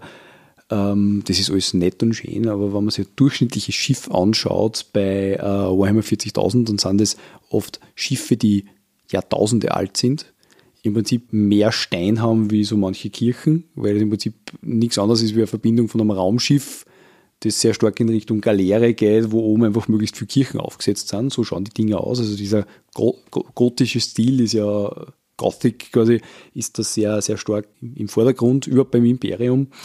Und wo zehntausende Menschen drauf leben, die kilometerlang sind, wo sie eigene Zivilisationen in die Unterdecks entwickelt haben, die schon seit 500 Jahren das Licht nicht mehr gesehen haben, die vergessen worden sind, wo die, ein Drittel vom Schiff nicht begehbar ist, weil das viel zu gefährlich ist, dass da irgendwer ist und so weiter. Also es sind einfach gigantische Schiffe und man kann es zumindest meiner Sicht eher immer so vergleichen mit äh, Segelschiffe, die einander bekämpfen. Also nicht so wie zum Beispiel bei was ich, Babylon 5 oder bei, äh, bei Battlestar Galactica oder bei Star Wars, wo man sagt, man hat so die großen Schiffe und dann hat man ganz viele kleine Jäger und so weiter. Ja, Jäger gibt's auch.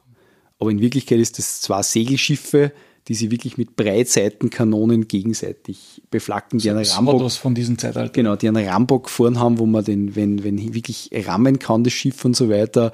Und im, in, in, im Schiffsbauch sind tausende Sklaven, die einen riesigen Torpedo in, a, in den Torpedorampe laden und mit Seilen und so weiter, die da angetrieben werden und so. Also das ist das. Und drum, also das ist äh, quasi dieser, sag ich jetzt mal, Segelschiffkampf, der ist, glaube ich, bei, bei Rogue Trader am ehesten. Bei äh, Dark Heresy hat man sicher mehr so diesen Teamkampf, der eben mehr so Shadowrun oder einfach ja, RPG-Party verwandt ist. Und äh, dieses taktische hat man eben bei den Space Marines. Aber es stimmt schon, also Vorzeige so richtig nirgends eigentlich. Also Auch, also, ja gut, außer Only War, da ist natürlich am stärksten, weil die ganzen Kampfpanzer, die die Infanterie unterstützen, da ist nur am stärksten die, die, die, dieser die Fahrzeugaspekt vertreten. Äh, stärker natürlich wieder bei den Space Marines, bei den Space Marines, die brauchen relativ wenig Fahrzeuge. Aber äh, Infanterie, die Imperiale Garde hat eine ziemlich hohe, große Auswahl an, an selbigen und da kommt es eher am ehesten, sage ich, noch, noch zum Tragen. Das stimmt, weil äh, jetzt bei den Space Marines, das ist also dort jeder sein Space Marine Armor. Heißt, die werden eher, zumindest haben es wir immer so gespielt, die werden eher irgendwo abgeladen. Also gibt es einen Truppentransport, dann wird man hingebracht und dann geht man aus und, und kämpft. Ja. Das sind auch alle Fahrzeuge von den Space Marines normalerweise Truppentransporte, bis auf die kleinen Scout-Fahrzeuge. Das stimmt, ja, das stimmt. Ähm, bei Dark Heresy erlebe ich eher so eben im, im klassischen Shadowrun-Stil, gibt ja der Fluchtfahrzeuge. Also das ist vielleicht der Te- Tech-Adept, der quasi so der, der Rigger ist in diesem Fall, ja, äh, und das war's dann. Aber so richtig, äh, also da würde man wahrscheinlich eher so Verfolgungsjagden durchaus spielen und so weiter. Das gibt da ein System her, also mit, mit irgendwelchen Bodenfahrzeugen und so. Aber also mit den Raumschiffen, da gibt es halt einfach bei, also meistens bei Dark Heresy ist es so, nämlich lustigerweise auch in die Geschichten, also wo es um Inquisitoren geht, die haben meistens irgendeinen befreundeten Rogue Trader, der es auf sein Schiff mitnimmt. Also die haben meistens keine eigenen Schiffe, die jetzt warpfähig wären eigentlich. Die Requirierschiffe oder genau. er Ersuchung und Transport. Interessantes Setting, ja, absolut. Wann jetzt wer anfangen würde oder wollen würde, zu spielen, zu leiten, je nachdem, was gibt's, äh, was ist es aktuell? Grundsätzlich einmal gibt es eben, wie gesagt, die äh, für diese fünf von uns angesprochenen Systeme von Fantasy Flight Games, die es jetzt mittlerweile allerdings äh, noch, noch als PDF eigentlich gibt. Die, außer man findet noch ein paar Buchreste ähm, oder, oder, oder Restposten. Und äh, das Neuere, Neuere von Cubicle 7 im Englischen, beziehungsweise von Ulysses Spiele im Deutschen übersetzt, ähm, ist das Wrath and Glory, das die, diese Zeitspanne halt eben in das neue Millennium eben überbrückt, beziehungsweise im neuen Millennium ansetzt und dort dann einfach die, ähm, dieses Setting wirklich ein anderes ist als eigentlich bei den FFG-Spielen. Natürlich kann man die FFG-Spiele nehmen und in dieses neue Setting transportieren mit den Informationen, die man sich einfach überall zusammen glauben kann. Das ist nicht so das große Thema, das geht auch. Grundsätzlich sollte man mal entscheiden, äh, wenn man das spielen möchte, nachdem das Warhammer 40k-Universum sehr viele Aspekte hat, die wir eben auch jetzt da beleuchtet haben, dass man sich mal grundsätzlich entscheidet, welche Art von Rollenspiel möchte ich haben und sich anhand von dem das ein bisschen aussucht und hinknobelt, was man machen möchte. Das neuere System des Warfare Glory ist natürlich für jemanden geeignet, wenn er ein bisschen das mehr durchmischen möchte, das neue Setting ein bisschen spielen möchte oder in der neuen Zeit spielen möchte und ein komplett anderes System, weil das hat, hat auch, basiert auch auf einem Sechsseiter-System und nicht so wie die anderen von FFG auf dem klassischen 100-Seiter, auf dem die ersten zwei Editionen, beziehungsweise auch die vierte Edition von Warhammer Fantasy basieren. Das heißt, es hat auch ein anderes Würfelsystem, das im Prinzip ähnlich vom D6-System ist, nur dass nicht, dass man die Würfel zusammenzählt, sondern so die jeder Würfel eigene Erfolgszählung ist sozusagen. 4, 5 ist ein Erfolg, 6 ist zwei Erfolge und dann gibt es noch ihren komischen Rough-Würfel, der nochmal besondere Effekte auslöst, sozusagen. Recht simples, einfaches System, aber es ist anders wie die anderen FFG-Spiele. Und man sucht sich einfach jetzt einmal grundsätzlich aus, was interessiert. Ich möchte mal eher den Explorationsfaktor haben, wie zum Beispiel in Rook Trader. Äh, ist es eher, habe ich lauter Leute, die einfach nur Space Marine spielen möchten, dann ist man mit Effort natürlich am besten äh, gut bedient ähm, diese eher Agenten, James Bond-artigen Cyberpunk-Mischungen, äh, die kann man dann in Dark Heresy gut äh, spielen. Und ähm, beziehungsweise diese ganzen konspirativen Geschichten. Und äh, wenn man halt von alles ein bisschen Mischung hat, kann man sich durchaus das Neue mal anschauen und ob einem das irgendwie gefällt, weil es da ziemlich die, das, das, das Setting halt, mit dem, dass es diese gestrandeten Charaktere gibt, wieder um ganz andere Aspekte. Und wenn man sich da mal entschieden hat, dann kommt man eigentlich eh ganz relativ schnell zu dem hin, was man möchte und äh, was einen interessiert, also was, was, was einfach auch spielerisch für die Gruppe passt und was man als Spieler natürlich auch gerne leiten möchte. Und dann, eh, wie vorher gesagt, das Lexikanum ist auch für die 40k Edition oder für die 40k-Spiele genauso äh, eine gute Quelle. Und dann kann man sich schon ganz gut hin hinschauen, was einen interessiert und was einen liegt. Dem kann ich grundsätzlich zustimmen, vielleicht mit ein bisschen aus meiner Erfahrung jetzt äh, Einschränkungen. Ich, meine, ich muss ganz ehrlich sagen, ich habe mich jetzt äh, rein fürs Setting, vom Setting her nie sonderlich für die, für die Inquisition interessiert. Das hat sich erst dann geändert, wie ich die, die Ravenor-Trilogie gelesen habe, äh, das wirklich, muss ich ganz ehrlich sagen, auch manchmal Shadowrun vom Feinsten war. Ja. Ähm, ich glaube, dass jetzt Rogue Trader und Dark Heresy, vor allem Dark Heresy zweite Edition, auch wenn es vergriffen ist, sicher die einfachsten Einstiege sind, weil es Personen, die jetzt äh, sagen, ich kenne das Warhammer 40k-Universum nicht, aber ich weiß, was Science Fiction ist, das denen am leichtesten verkaufen kann. Weil äh, Dark Heresy geht eben sehr stark in Richtung Cyberpunk, mit dem kann man was anfangen. Und das andere ist halt das, was ich von einem Science-Fiction-Setting erwarte, nämlich Raumschiffe. Und ich habe dort auch durch die Multispezies, glaube ich, ist, die, ist der Transfer von Personen, die vielleicht Star Trek und Star Wars gewohnt sind, nur am einfachsten. Ähm, wenn ich jetzt Personen habe, die sagen, sie sind äh, Warhammer 40k-Spieler, sie kennen das Universum, sie wollen halt einfach Space Marines spielen, weil mit dem wollen sie anfangen und das wollen sie spielen, genauso wie wer bei Star Wars sagen würde, die wollte immer meinen Jedi verkörpern, dann würde ich mit dem anfangen. Bei Only War, da kann ich zu wenig dazu sagen. Ich glaube aber, dass das vielleicht das Anfangsspiel nicht so gut ist, weil es äh, da fast zu wenig hergibt. Was ich auf jeden Fall nicht empfehlen würde aus meiner Sicht, ist, dass man mit Black Crusade anfängt. Black Crusade, ich muss sagen, ich habe das erste Mal Black Crusade gespielt, das war ein One-Shot. Das war also den One-Shot, den es auch zum Spielleiterschirm zu kaufen gibt. Das ist einfach ein nettes Abenteuer, äh, was auch ein guter Start in der Kampagne sein kann mit vordefinierten Charaktere und so weiter.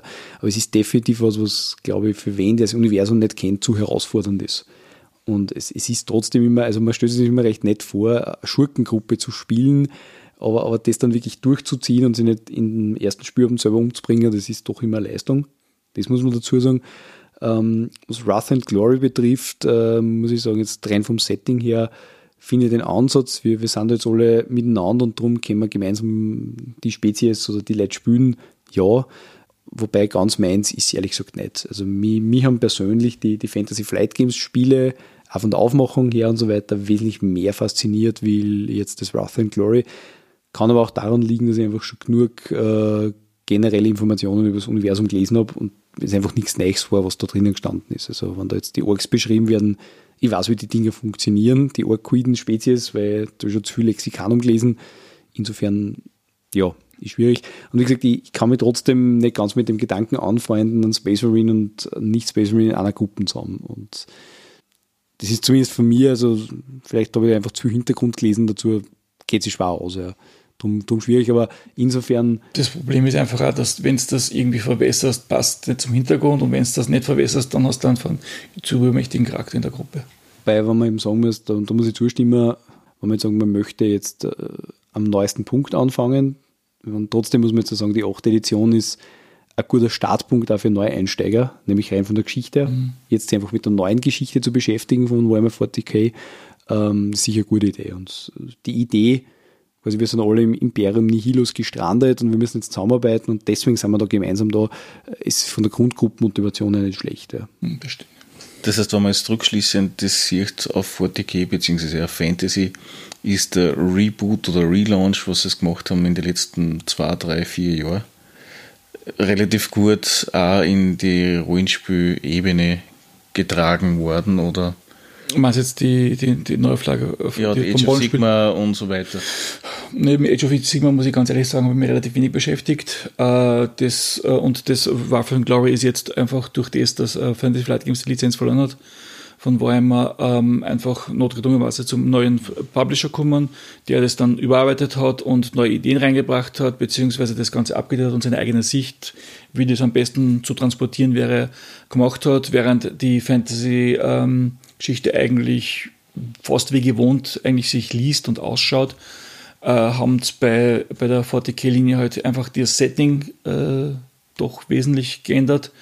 Einfach durch den Aspekt, dass das Imperium im Prinzip in zweigeteilt ist. Und dass halt einfach diese, dass zum Beispiel auch mal vom Grundregelwerk schon mal Elder zum Spielen erlaubt sind. Was eigentlich bis jetzt in keiner einzigen bisherigen Publikation möglich war, von, von den Regeln her. Und wenn man sich ein bisschen auch mit dem Hintergrund beschäftigt, ist es auch nicht ganz so von der Hand zu weisen, dass das wirklich sehr schwer zum Spielen ist. Warum ist jetzt zu weitreichend, aber das, die Eltern sind sehr, sehr eigen von, von ihrer Denkstruktur. Ich glaube, dass äh, man kann mich erinnern, damals, wie das Dark Heresy herausgekommen ist, da war jetzt mit der ersten Edition einfach, weil da habe ich mit dem auch zwingend anfangen können. Ich gesagt, naja, Inquisition, das ist jetzt das Setting, was mich am wenigsten interessiert, ist ja das Setting, was eigentlich beim Miniaturenspiel nicht wirklich so relevant ist. Also da sind halt einfach Space Marines. Ja. Und von daher war die Erwartungshaltung eine andere. Darum muss man meines Erachtens schauen, wie entwickelt sich Wrath and Glory. Also es gibt jetzt einmal das Grundregelwerk und Abenteuer. Das Grundregelwerk ist genau das, nämlich eine umfassende Information für jeden, der sich in das System beziehungsweise in das Universum einlesen möchte. Ich kenne das Universum schon, darum hat es mir relativ wenig Neues geboten, was ich bei den anderen Büchern schon einfach geschätzt habe, dass da einfach Dinge beleuchtet worden sind, wo ich so, das war für mich was Neues, das ist da jetzt nicht der Fall gewesen macht aber nichts in Wirklichkeit. Ähm, man muss sich anschauen, was an zusätzliche Quellenbücher kommt, beziehungsweise ob es dort dann auch neben Wrath and Glory vielleicht auch andere Systemlinien dann fahren. Weil, wie gesagt, also so richtig eingestiegen bin ich eigentlich auch erst mit, obwohl ich es nie gespielt habe, eigentlich mit Rogue Trader. Das hat dann für mich auch vom Setting her was interessant. Ich gesagt, das ist einmal was Neues. Und wie gesagt, dann die zweite Edition Dark Heresy, mit der war ich dann schon wesentlich glücklicher. Das hat mich dann auch interessiert. Ja. Aber das ist einfach individueller Geschmack, denke so, ich mal irgendwie. So wie das jetzt momentan ausschaut, ist es so geplant, dass man nach dem Regelwerk zu einzelnen Kampagnen, die einen bestimmten Fokus setzen, äh, macht. Und äh, das heißt, die erste spielt jetzt dort in dem äh, dunklen Bereich des Imper Imperiums. Die zweite Kampagne soll irgendwie die Elder ein bisschen beleuchten, da soll man ein bisschen mehr über die Elder erfahren. Das ist aber das Einzige, viel mehr ist über die Linie nicht wirklich äh, zu finden, beziehungsweise nicht wirklich viel mehr bekannt. Und ich hätte einfach Herangehensweise geschickter gefunden, so ähnlich wie, wie, wie Fantasy Flight, dass man auch Regelwerk hat und dann einfach unter Kampagnenbücher quasi zu den Aspekten, die man einfach irgendwie ein bisschen beleuchtet, die interessant wären. Entweder ob das jetzt der Raum äh, für den Drucktier dann gewesen wäre oder Space Marines. Das, ich weiß nicht, bis jetzt, wie, wie das abzeichnet, läuft das Gefahr, dass ein bisschen wie der Fisch nur Fleisch ist, das Ganze. Und mehr so zusammenmischt und einfach nur, es spielt halt im, im Warhammer 40k-Universum, aber das ist zu wenig, naja, Profil irgendwo hat. Aber bisschen, das, bisschen generisch, ja. Das, das, das, bis jetzt, aber das stellt sich halt vielleicht. Mein, in ein, zwei Jahren wissen wir da mehr vielleicht. War, war auch mein Eindruck, muss ich sagen, wie ich es gelesen habe. Also so ein mhm. bisschen, ganz habe ich nicht gewusst, worauf sie hinaus wollen, sondern halt möglichst viele, viele Spielerwünsche befriedigen. Man muss auch dazu sagen, dass halt äh, Fantasy Flight Games, ich glaube, das liegt da ein bisschen an der Zeit weil wenn man sich jetzt so zur Zeit ein bisschen die Platzhirsche anschaut, was das Rollenspiel betrifft, äh, Fantasy Flight Games war zu dem Zeitpunkt, wo ja sehr viele Spiele herausgekommen sind. Also im Prinzip, die haben ja ein Buch nach dem anderen rausgehauen und die aber alle auf einem hohen Niveau produziert. Da waren die der Platzhirsch. Fantasy Flight Games beobachte ich zurzeit jetzt aus meiner Sicht nicht mehr so als den Platzhirsch. Also jetzt, äh, wenn ich sagen muss, wer jetzt ein bisschen der Platzhirsch ist, Rising Star ist einfach Medipius ist die Frage, ja. Die, die produzieren jetzt zurzeit was anderes, ja. Und, und ich glaube, dass auch äh, jetzt äh, Games Workshop halt selbst mit, mit der Weiterführung der Kampagne selber genug zu tun hat, ja, als dass es jetzt so groß auf den Rollenspielsektor konzentrieren. Also ich glaube, dass da eher wieder zurück zu, zu den Büchern ist und so weiter. Während also zum, zum Schluss, bevor die, die neue Edition kommt, ist beim Miniaturenspiel trotzdem auch da einfach geschaut worden ist, was, was geht. Und da in kurzer Zeit sehr viel produziert worden ist und jetzt haben sie die Themen einfach wieder verlagert. Also wir haben jetzt zum Beispiel, damals hat es einfach äh, kein Star Trek Rollenspiel gegeben, jetzt gibt es wieder Star Trek Rollenspiel, was jetzt da in kürzester Zeit relativ viel Bücher rausgehauen hat. Also ich glaube, dass das einfach auch so ein bisschen im Wandel ist und was halt gerade auch nachgefragt ist, was halt gerade en vogue ist. Ja. Und wie gesagt, ich meine, Fantasy Flight Games hat einfach schon mal mehr Bücher produziert oder mehr Rollenspiellinien produziert. Wir sind jetzt sehr stark auf die eher Brettspiele, auf diese Sammel-Miniaturenspiele, sozusagen X-Wing in die Richtung äh, gegangen, währenddessen Modipius eigentlich sehr viele interessante Welten hat, also von Conan angefangen bis hin zu diversen anderen. Die Mutant Zero, also das, da gibt es schon ein paar nette. Genau, ja. Äh, zurückzuführen, das heißt, wir gehen einmal davon aus, so wie es ist, ist, Wrath and Glory ist einfach einmal ein Versuch, ob es Fuß fassen können oder nicht, ob der Anklang noch da ist oder nicht. Und Näheres wird oder mehr wird halt dann die Zukunft zeigen von dem her. Ganz genau. Also wird man, wird man sehen, das Gute ist, das, dass das Phänomen Warhammer an sich, sei es jetzt Fantasy, Age of Sigma äh, oder insbesondere Warhammer 40.000, das äh, meines Erachtens trotzdem das größere Universum ist, mittlerweile einfach äh, Games Workshop seit, seit was ich wie vielen Jahren schon auch finanziellen Erfolg beschert. Also das bleibt auch. Ja. Und äh, wenn man auch sieht, jetzt gerade bei Black Library, in welcher Geschwindigkeit die Bücher auf den Markt bringen. Ja. Also nämlich jetzt einfach Literatur. Ähm, damit meine ich keine Armeebücher, keine Rollenspielbücher, sondern einfach nur Romane. Das ist ein Wahnsinn. Und wie viel, wie viel äh, Linien da gestartet werden und so weiter. Man muss sich das mal vorstellen, bei, bei Horus Heresy, ähm, das ist quasi im, im 31. Jahrtausend spielt, da gibt es, glaube ich, schon an die 50 Bücher. Ja. Ist, und jetzt fangen es gerade einmal an, jetzt sind es gerade einmal beim Solar War, also jetzt dort, wo, wo die heiße Phase ist, wo quasi die, die Heretiker halt Terror angreifen, also dieser definierende Moment, wo dann der Imperator verletzt wird. Und dann ist, glaube ich, geplant, dass das 15 Bücher umfassen wird. Ja. Also eine einzige Schlachtsituation, letztlich 15 Bücher, das ist schon wie ist da generell der Eindruck auf die Qualität der Schreibweise oder des Schreibstils oder der Geschichten? Das ist ganz unterschiedlich. Ich habe einige sehr gute Geschichten gelesen. Äh, es gibt einige, die, wo ich mich durchaus wundere, dass die überhaupt herausgekommen sind. Wobei ich muss sagen, also, was ich beobachtet habe, ist, dass das Stellenweise bei die, die, die Bücher in der Übersetzung verlieren. Also ich habe einmal jetzt ein Buch auf, auf, auf äh, Deutsch gelesen, das ist eher schwierig, da habe ich eher das Gefühl, dass Schlampert übersetzt worden ist. Aber ansonsten gibt es einfach äh, bei Warhammer gewisse Autoren, die einfach für, für Qualität bürgen in Wirklichkeit. Also sich zum Beispiel der, der, der John French, glaube ich, hast da, beziehungsweise mir fällt jetzt nicht ein, also der, der, der die Ravenure und die, die äh, Eisen, Eisenhorn-Trilogie geschrieben hat, das sind einfach Leute, die, die wahnsinnig gut schreiben. Das sind immer wieder zitiert als sehr gute Bücher. Ganz genau, ja. Das ist, also die, die kennen das auch. Da, da weiß man einfach, das Buch ist gut, weil das von dem geschrieben worden ist. Äh, sie haben ja mittlerweile sehr gute Autorenriege, die sehr gut schreiben auch.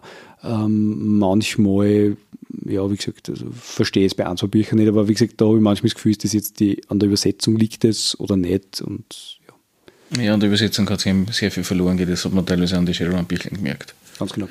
Von dem her. Abschließende Frage noch. Welcher Charakter? Also ich habe äh, Warhammer 40k prinzipiell immer nur geleitet, deswegen kann ich das jetzt so, äh, also von meiner Seite her zumindest nicht sagen. Ähm, der Charakter, der irgendwie bisher am unterhaltsamsten war, war der Anne Navigator, den äh, ein Freund von mir in einer Runde gespielt hat. Der war sehr, der war immer sehr cool gespielt eigentlich. Also der, der hat für Unterhaltung gebürgt. Und äh, von dem, wie er seine, wie er seinen Warpflug visualisiert hat, äh, über, über Glücksspiel und bis hin zu seinen tatsächlichen äh, Intermezzos mit dem Schiffskapitän und dem Rücktür, war das wirklich sehr gut. Ja, wie gesagt, das war Unterhaltung pur. Ich muss sagen, das längste, was ich, was ich gespielt habe, war jetzt äh, doch Deathwatch. Und ich habe einfach eine Vorliebe für Space Marines.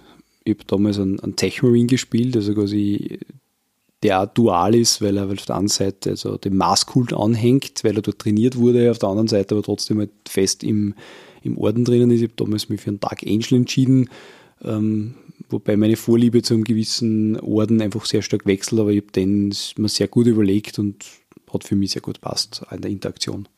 Also eher wie der Space Marines, wobei ich leider niemals Rogue Trader ausprobiert habe, was mich immer sehr stark interessieren würde, muss ich ganz ehrlich sagen. Lässt sich ändern. Dankeschön. Perfekt. Wunderbar, dann sage ich danke und wir hören und sehen uns vielleicht wieder mal in so einer Runde. Danke auch. Danke. Dankeschön.